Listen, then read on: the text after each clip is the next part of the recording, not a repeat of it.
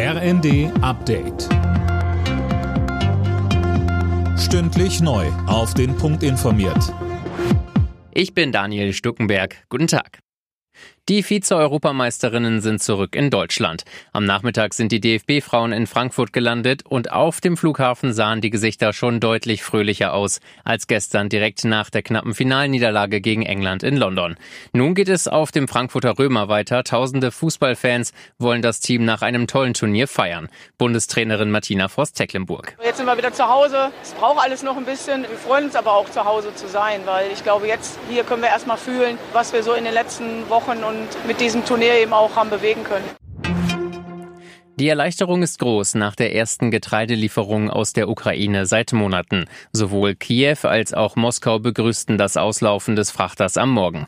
Beide Länder hatten sich auf sichere Korridore für Getreidelieferungen geeinigt. Ein Sprecher des deutschen Außenministeriums sagte, nun sei es wichtig, dass weitere Schiffe folgen. In dem ersten Schiff waren 26.000 Tonnen Mais, Millionen Tonnen an weiterem Getreide warten noch auf den Export.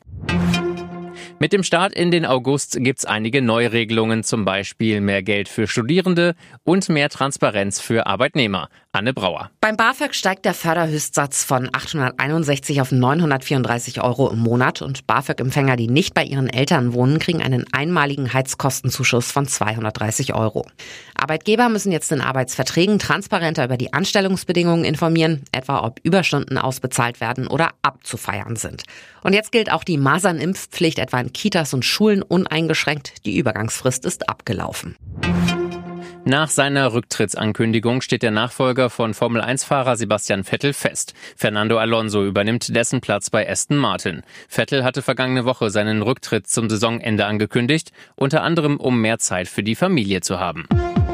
Alle Nachrichten auf rnd.de